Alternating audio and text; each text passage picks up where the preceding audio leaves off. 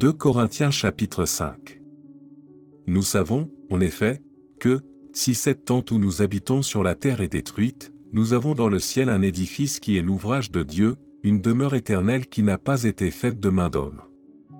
Aussi nous gémissons dans cette tente, désirant revêtir notre domicile céleste, si du moins nous sommes trouvés vêtus et non pas nus.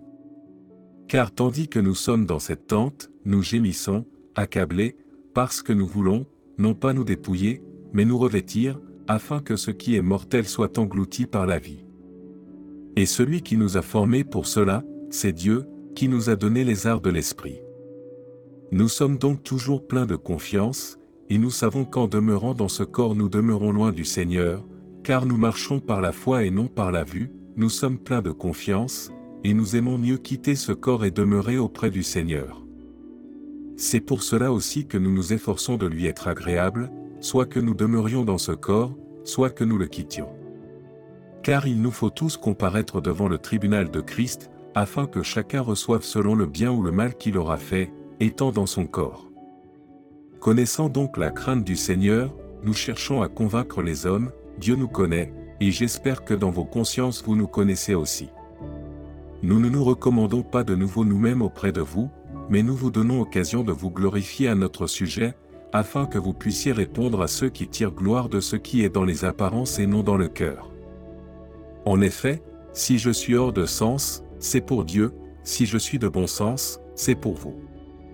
Car l'amour de Christ nous presse, parce que nous estimons que, si un seul est mort pour tous, tous donc sont morts, et qu'il est mort pour tous, afin que ceux qui vivent ne vivent plus pour eux-mêmes, mais pour celui qui est mort et ressuscité pour eux. Ainsi, dès maintenant, nous ne connaissons personne selon la chair, et si nous avons connu Christ selon la chair, maintenant nous ne le connaissons plus de cette manière.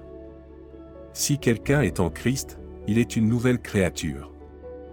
Les choses anciennes sont passées, voici, toutes choses sont devenues nouvelles. Et tout cela vient de Dieu, qui nous a réconciliés avec lui par Christ, et qui nous a donné le ministère de la réconciliation. Car Dieu était en Christ, réconciliant le monde avec lui-même, en n'imputant point aux hommes leurs offenses, et il a mis en nous la parole de la réconciliation. Nous faisons donc les fonctions d'ambassadeurs pour Christ, comme si Dieu exhortait par nous, nous vous en supplions au nom de Christ, soyez réconciliés avec Dieu. Celui qui n'a point connu le péché, il l'a fait devenir péché pour nous, afin que nous devenions en lui justice de Dieu.